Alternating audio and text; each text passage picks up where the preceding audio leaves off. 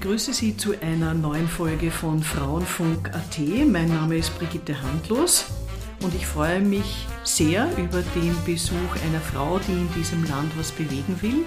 Nicht nur feministisch, auch sozial. Willkommen, Eva Maria Holzleitner. Vielen Dank für die Einladung. Frau Holzleitner, Sie sind seit Juni dieses Jahres Bundesvorsitzende der SPÖ-Frauen und Sie haben damit die Nachfolge von Gabriele Heinisch-Hossig angetreten, die Sie für diese Position auch vorgeschlagen hat. Sie sind eine der Stellvertreterinnen von SPÖ-Chefin Pamela Rendi-Wagner und Sie sind im Parlament seit 2017 Abgeordnete. Sie sind gebürtige Oberösterreicherin, kommen aus Wels, haben dort maturiert und sind dann in Linz auf die Johannes Kepler Universität gegangen, haben dort Sozialwirtschaft studiert.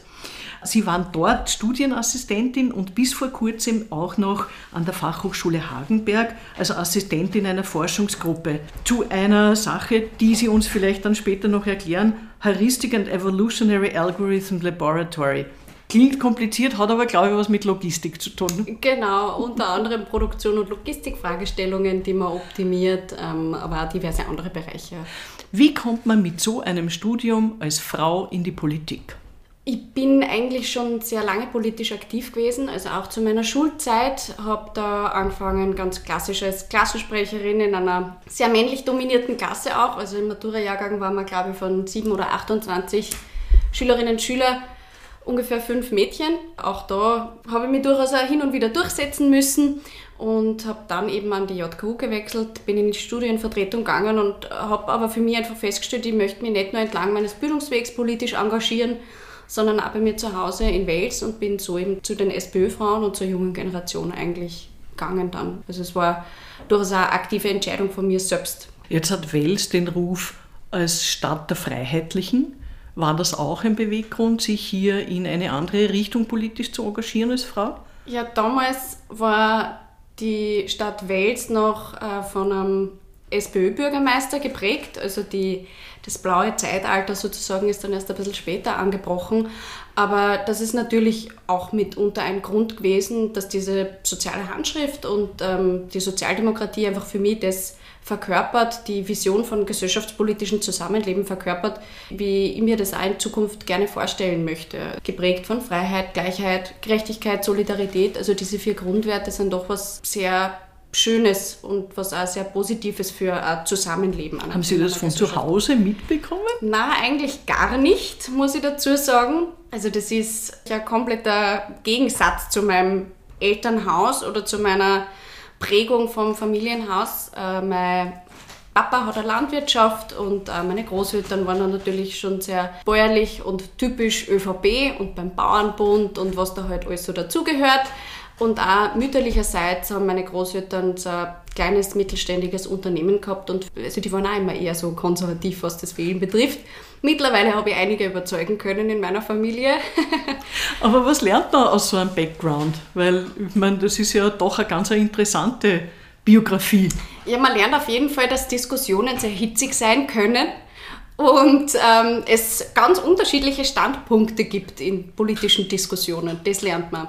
Gerade meine Mama hat mich da eigentlich immer sehr unterstützt, was das politische Engagement betrifft und ähm, hat mir da alle Freiheiten immer ermöglicht. Also die hat eben nicht gesagt, diese eine Partei gibt es oder diese eine Wertehaltung gibt es, ähm, sondern hat einfach gesagt, mach das, was dir Spaß macht und wo du dran glaubst. Und, ja. Wir reden ja hier über Feminismus und eine der wichtigen Fragen ist, was ist für Sie, Sie sind jetzt SPÖ-Frauen, Bundesfrauenvorsitzende, was ist für Sie Feminismus? Was beinhaltet das? Hm, Feminismus ist, ich glaube, ein sehr wichtiges Wort, gerade in unserer jetzigen Zeit, wo das Wort leider äh, sehr oft in ein negatives Eck bewusst gestellt wird. Feminismus ist für mich nichts anderes als einfach die Gleichberechtigung der Geschlechter, dass Frauen das bekommen, was ihnen zusteht. Eine gescheite Bezahlung, selbstbestimmtes Leben, ein gewaltfreies Leben und dass eben ihnen auch allen Möglichkeiten offen stehen und sehr bestmöglich dabei unterstützt werden. Also und ich glaube, diese Unterstützung ist auch was ganz Wesentliches, dass ähm, eine öffentliche Hand als Staat die Infrastruktur zur Verfügung stellt. Darüber reden wir ja schon seit vielen, vielen Jahrzehnten. Ich finde, es ist viel weiter gegangen. Gesetzmäßig hat sich wirklich sehr viel getan. trotzdem im realen Leben kommt das nicht immer bei allen Frauen an. Also dass wir noch immer darüber reden müssen, dass Frauen nicht dasselbe verdienen für dieselbe Arbeit wie die Männer, das verstehe ich einfach nicht. Verstehen ja. Sie es? Können Sie es erklären?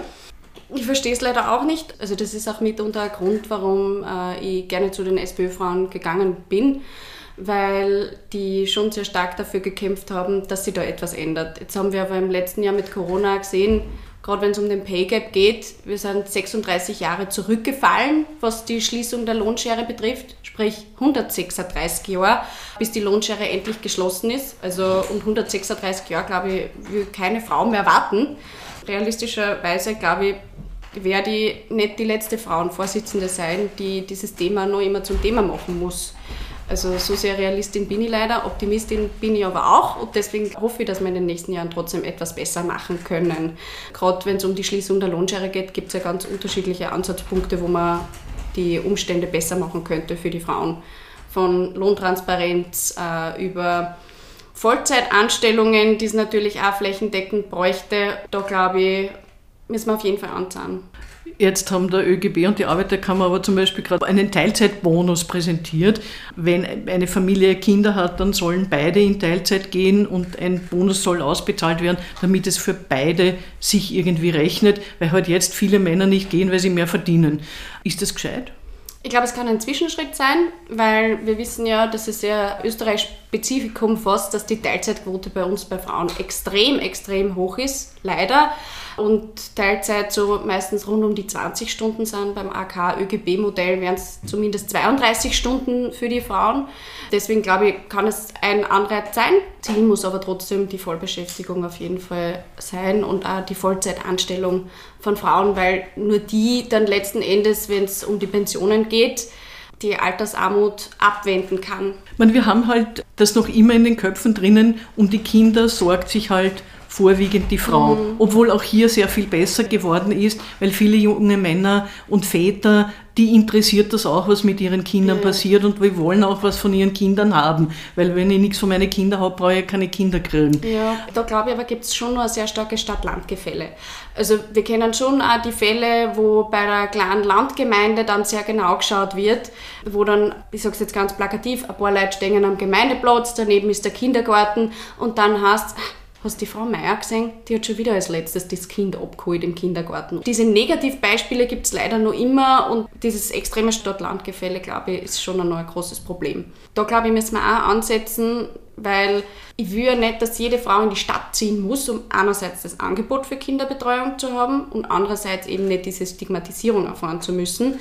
Familienpolitik ist eigentlich nicht nur eine Sache der Frauen, sondern der Eltern. Was muss man als Frau für eine Position wie die ihre, Nationalrat, gut ausgebildet, was muss man da alles mitbringen, dass man sie durchsetzt, damit sie ihre Ziele erreichen können? Ja, Hartnäckigkeit. Also es ist sicher nicht immer ein sehr leichter Weg. Durchaus auch emotional. Ich glaube, das kann man auch so sagen, ganz offen. Dinge, mit denen man konfrontiert wird, von Hassnachrichten über abfällige Kommentare und so weiter, da muss man schon einiges einstecken und zurückstecken. Das ist nicht immer einfach. Da braucht man auch ein gutes Netzwerk, Freundinnen, auf die man sie verlassen kann, auf die man zurückgreifen kann, mit denen man einfach reden kann, diese mentale Unterstützung.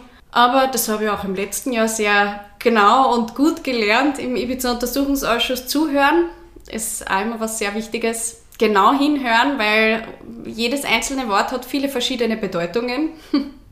Also ich glaube, das sind so wichtige Dinge. Durchhaltevermögen und auch nicht scheuen, einmal anzupacken. Ob es die Bierbank ist, die zugeklappt kehrt und wegkramt kehrt oder auch die inhaltliche Arbeit. Also Arbeit ist ja sehr vielseitig. Und Politik vielleicht das nur, man sollte unbedingt sich für Politik interessieren und es braucht vor allem viel mehr Frauen in der Politik. Und es ist eigentlich, auch wenn man mit so viel konfrontiert ist, was vielleicht an einem selber nagt, ist es was unglaublich Schönes. Also damals, wie ich angelobt worden bin als Nationalratsabgeordnete, da haben wir schon die Knie geschlottert und wenn man dann das erste Mal vorne steht und er rede halt auch, also das ist was ganz Besonderes. Man ist eine von 183 und Parlamentarismus, auch mit der parlamentarischen Kontrolle, ein Untersuchungsausschuss, die Reden pro, contra, Kompromisse finden, das ist eigentlich, was wirklich, also nicht nur die Verfassung ist elegant, so wie unser Bundespräsident sagt, sondern ich glaube, Parlamentarismus, Demokratie, Politik ist eigentlich was extrem Tolles, Elegantes und Wertvolles. Und es macht wirklich, wirklich Spaß. Also ich finde Politik sehr spannend. Ich finde Innenpolitik oft extrem öd. Politik interessiert mich dann, wenn wir ins Tun kommen, nicht nur mhm. ins Reden. Also wo es wirklich an die Substanz geht, wo es das Leben der Menschen beeinflusst. Themen wie Arbeitszeitverkürzung, künstliche Intelligenz, wie gehen wir damit um? Wir sind von immer mehr Maschinen umgeben. Nehmen wir da auch wirklich alle Leute mit? Also so auf die Lebensrealitäten der Menschen zu schauen.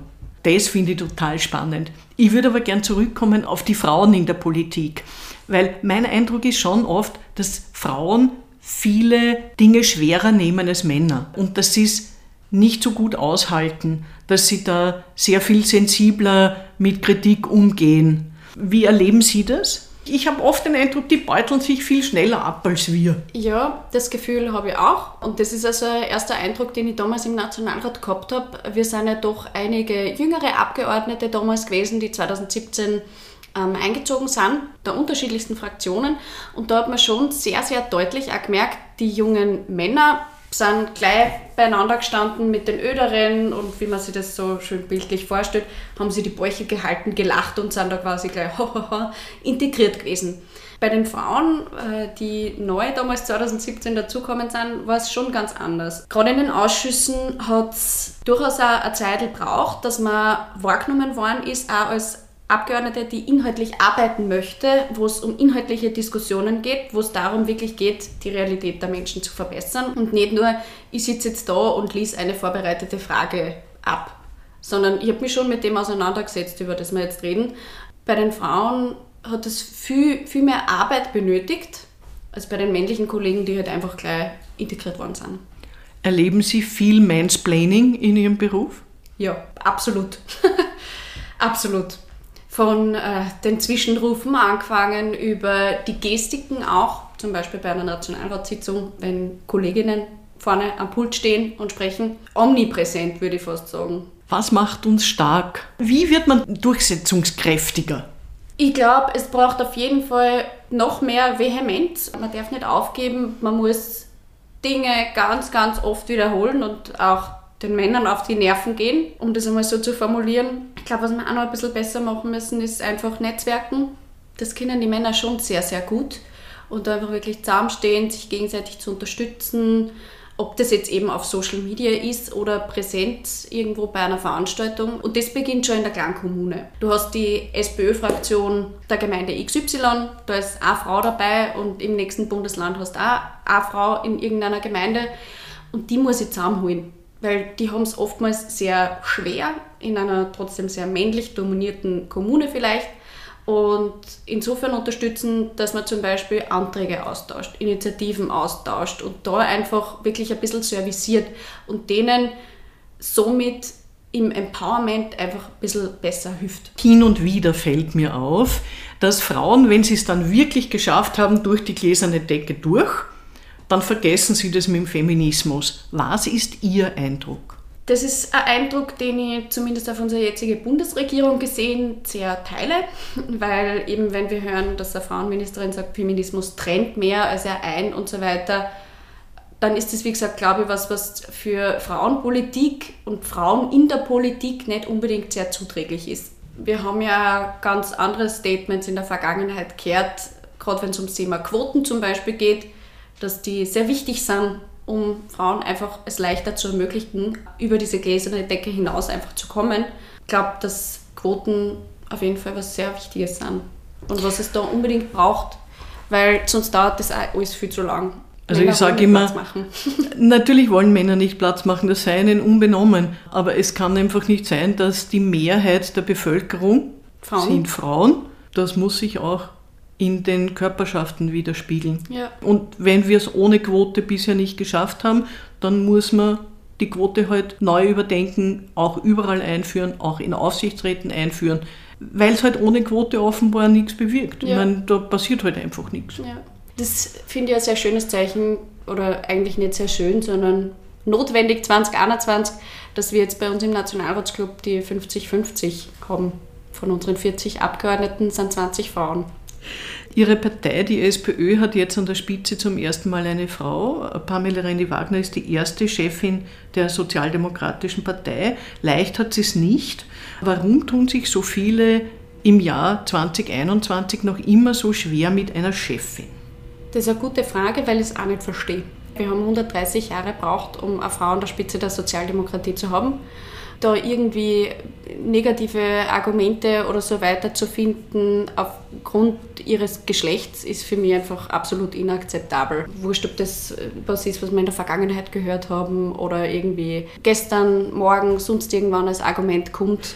Ich glaube, es ist einfach legitim, dass eine Frau Bundesparteivorsitzende ist und das hat eben lang noch gedauert. Also ich meine jetzt nicht, dass man, äh, wenn eine Frau äh, an der Führungsspitze steht, dass man dieser Person äh, in der Arbeit kritiklos gegenübersteht, aber es muss eine Auseinandersetzung auf Augenhöhe sein. Ja, genau. Da muss ich ehrlich sagen, das fehlt mir derzeit ein bisschen bei den SPÖ-Spitzenmännern. Ja. Nein, Was ist also Ihr Eindruck? Kritik, Kritik ist natürlich legitim, braucht es auch, um sie weiterzuentwickeln, um irgendwie Dinge zu verändern, zu modernisieren etc. Aber ja, also das ist sicherlich ein Thema, dass wir da sehr viele männliche Zwischentöne immer wieder gibt. Wir als Frauenorganisation haben auch kürzlich unsere ersten Gremien auch schon gehabt, Präsidium, Vorstand und so weiter, wo wir schon auch gesagt haben, dass wir da solidarisch mit unserer Vorsitzenden auf jeden Fall sind. Sie wachsen auf mit Social Media, Sie wachsen auf mit äh, künstlicher Intelligenz etc. Wie beeinflusst Sie das als Person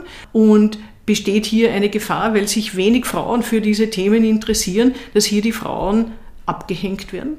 Was wir schon immer wieder erleben, gerade im Bereich von Social Media, ist, dass feministische Frauen-Accounts bei Instagram und so weiter sehr schnell an Präsenz verlieren. Also dass der Algorithmus uns da nicht immer positiv gegenübersteht. Und deswegen ist es ganz wichtig, dass man da eine Frauenperspektive hereinbringt. Also ich folge selber einigen feministischen Accounts zum Beispiel und wenn man da nicht aktiv auf deren Seite geht und irgendwie Dinge liked und so weiter, und die posten das ja öfters wirklich selber, dass sie merken, dass die, dass die Like-Zahlen zum Beispiel sukzessive runtergehen immer wieder. Deswegen ist das ein ganz, ganz wichtiger Punkt, den man sich in Zukunft vorknöpfen muss. Nicht nur wegen den Likes und wegen den Informationen, die transportiert werden, sondern natürlich auch wegen den Bildern. Also gerade junge Frauen sehen sie da ja mit einem massiven Druck konfrontiert, wenn es um schöne Bilder geht, perfekter Beachbody. Das setzt schon gerade junge Frauen extrem unter Druck und ist eine extreme psychische Belastung, diesem Bild, das da vermittelt wird, von bunten, bearbeiteten, schönen Bildern auch irgendwie entsprechen zu müssen und da die Medienkompetenz auch mitzugeben, dass man reflektiert, dass das Bild eben bearbeitet ist, dass ähm, das nicht zwingend das Körperbild ist, dem man entsprechen muss, etc., glaube ich, ist auch was ganz, ganz Wichtiges, was vor allem für junge Frauen ein wichtiges Thema ist. Ich frage Sie das auch deshalb, weil äh, es heißt immer, wir müssen mehr junge Frauen in die Technik bringen. Die MINT-Fächer müssen weiblicher besetzt sein. Nur es spricht sie einfach nicht an. Und da sage ich, mein Verdacht ist, es liegt an der Technik und die Fächer. und auch da haben wir halt das Thema, es ist vielleicht nicht super angenehm, die einzige Frau in einer Coding-Klasse zu sein oder sowas, wenn man auch da mit sehr viel männlichen Egos und Mansplaining konfrontiert wird. Da braucht es auf jeden Fall irgendwie auch mehr Durchmischung. Auf den jungen Frauen, finde ich schon, lastet viel Druck, mehr finde ich als auf meiner Generation. Diese ständige Präsenz, äh, soziale Medien und wie man ausschaut und wie man sich präsentiert und was man sagt etc. Andererseits gibt es große Chancen, weil die globale Welt halt größer geworden ist. Was überwiegt Ihrer Meinung nach, Zwang oder Freiheit? Ich glaube aktuell die Chancen also ich will es jetzt einmal positiv sehen, dann überwiegen auf jeden Fall die Chancen, die ermöglicht werden oder ermöglicht werden können, weil man eben die Ausbildung in unterschiedlichen Ländern absolvieren kann, weil man sie beruflich in die verschiedensten Richtungen entwickeln kann etc. Aber auch da, glaube ich, braucht es immer eben Förderprogramme. Und was bei der Globalisierung auf jeden Fall auch Thema ist, ist, dass man Frauensolidarität viel leichter auch über Ländergrenzen hinweg kommunizieren kann. Wenn ich jetzt daran denke, äh, wie schnell sie viele, viele Frauen überall mit den polnischen Frauen solidarisiert haben zum Thema Schwangerschaftsabbruch und so weiter, ist das auch was sehr Positives, was man über Social Media und so weiter sehr schnell einfach auch machen kann. Aber es ist dann auch schnell wieder weg, leider. Ja, das auch. Also natürlich, die Zeit ist viel schneller geworden. Noch etwas, was mich sehr beschäftigt und wo ich noch keine abgeschlossene Meinung habe, aber es ist sichtbar, dass der Feminismus sozusagen als Kampf, als Ringen um Rechte äh, verschmilzt mit anderen Bewegungen, mit Gender, mit Klima- und Umweltschutz, mit der MeToo-Debatte, mit Antirassismus, mit LGBTQ. Bleibt da genügend Raum für den Feminismus? Also ich glaube, Frauenpolitik ist extrem wichtig, dass in alle Bereiche reinfließt. Die Frauenperspektiven braucht es genauso. Also ich denke jetzt zum Beispiel an die parlamentarischen Ausschüsse. Da haben wir teilweise welche, die sehr weiblich besetzt sind und andere, die sehr männlich besetzt sind. Da braucht es auf jeden Fall mehr Durchmischung. Aber klar ist natürlich, dass einfach die Gleichberechtigung von Frauen, sofern die nicht erreicht ist, die Priorität Nummer eins sein muss von Feminismus. Gerade das Thema inklusiver Feminismus ist ja eins, das uns als SPÖ-Frauen äh, durchaus beschäftigt die Gleichstellung einfach der Geschlechter ist, glaube ich, aber das Ziel Nummer eins des Feminismus. Haben Sie Vorbilder? Als SPÖ-Frauenvorsitzende ist es eine Frage, die man nie erschöpfend beantworten kann, glaube ich, weil einfach, also eine Barbara Brammer ist in Oberösterreich nach wie vor eine Ikone und einfach von allen wirklich absolut geschätzt, auch bei uns äh, im Haus, im Parlament. Johanna Donal, also jedes Mal, wenn ich den Film sehe, stößt mir die Ganzelhaut auf. Und was ich einfach extrem bewundernswert gefunden habe, waren diese Sprechstunden hinter der Supermarktkasse. Also so nah an den Frauen Lebensrealitäten und, und wirklich auch das offene Ohr bei den Frauen zu haben. Aber ich habe die Gabi Heinisch-Hossek extrem geschätzt, immer und schätze sie ja nach wie vor. Und sie ist so eine offene, tolle Frau. Also da gibt es bei uns in den eigenen Reihen einfach wahnsinnig, wahnsinnig coole Frauen. Maria Berger finde ich auch total toll. Und im Nachhinein hätte ich gerne gehabt, dass länger Justizministerin gewesen wäre. Was oder wer beflügelt sie und was oder wer behindert sie? Beflügeln tut mich vor allem gute Gespräche. Also wir haben jetzt mit unserer Bundesländertour gestartet als SPÖ-Bundesfrauen, also die Ruth Manninger, unsere Bundesfrauengeschäftsführerin und ich. Wir waren in Vorarlberg bereits, in der Steiermark letzte Woche, in Salzburg ein erstes Mal, kommt im September nur ein zweiter Termin. Und da gibt es bei allen Besuchen tolle Gespräche mit der Geschäftsführerin von den Frauenhäusern in der Steiermark, Graz und Kapfenberg zum Beispiel. Was einfach total beflügelnd ist, wenn die erzählt, aus welchen Ländern, den unterschiedlichen Frauenhäusern sie, sie einfach Tipps, Tricks, Anleihen mitnimmt und dann bei sich selber umsetzt in Vorarlberg, wo wir in Dornbirn den Mädchentreff äh, besuchen haben dürfen, wo einfach auch wahnsinnig tolle, engagierte Sozialarbeiterinnen dort sind, die mit der ganzen Jugendarbeit einfach total gut zusammenarbeiten und so den Mädchen in Dornbirn total neue Perspektiven eröffnen. Also das beflügelt mich dass ich diese Positivbeispiele gerne in ganz Österreich überall so, so schön hätte. Und Oder Sie finanziert. Die, die, diese Frauen erreichen Sie ja am ehesten, sollten Sie nicht in Kaffenberg ins Stahlwerk gehen. Ja. Weil dort braucht man vielleicht noch ein bisschen mehr Überzeugung. Das ist auch zum Beispiel eine Frage der leichten Sprache, der Mehrsprachigkeit. Also welche Informationen gibt man raus, in welche Sprache, wie ist das formuliert? Ich muss mir da selber immer ein bisschen an der Nase nehmen, weil man oft dann eben irgendwie ein Posting und so weiter recht ausführlich Dinge beschreibt, dass viele vielleicht dann einfach eben zum Beispiel weiter scrollen und nicht hängen bleiben, weil man zu viel und, und zu breit Dinge erklären will. Was wünschen Sie sich für die Frauen im dritten Jahrtausend am meisten? Dass sie viele Kämpfe, die wir heute zu kämpfen haben, nur noch aus den Geschichtsbüchern kennen. Wenn es darum geht, dass immer wieder Petitionen zum Schwangerschaftsabbruch im Parlament landen, dann möchte die einfach, dass sowas nicht mehr Thema ist, sondern der Schwangerschaftsabbruch vom Neusiedlersee bis zum Bodensee für alle Frauen leicht verfügbar ist, gratis ist und einfach nicht mehr diskutiert wird. Was wünschen Sie sich für sich selbst? Dass ähm, ich diesen doch großen Fußstapfen eines SPÖ-Frauenvorsitzes gerecht werden kann. Dann wünschen wir Ihnen dabei auf jeden Fall viel Erfolg. Danke für das Gespräch, Eva Marie Holzleitner. Danke Ihnen fürs Zuhören. Sie finden uns auf www.frauenfunk.at, auf der Facebook-Seite der MA 57 Frauen in Wien, auf der Podcast-Plattform feo.at und auf allen gängigen Ausspielkanälen für Podcasts. Bleiben Sie uns treu und vielen Dank nochmal. Dankeschön.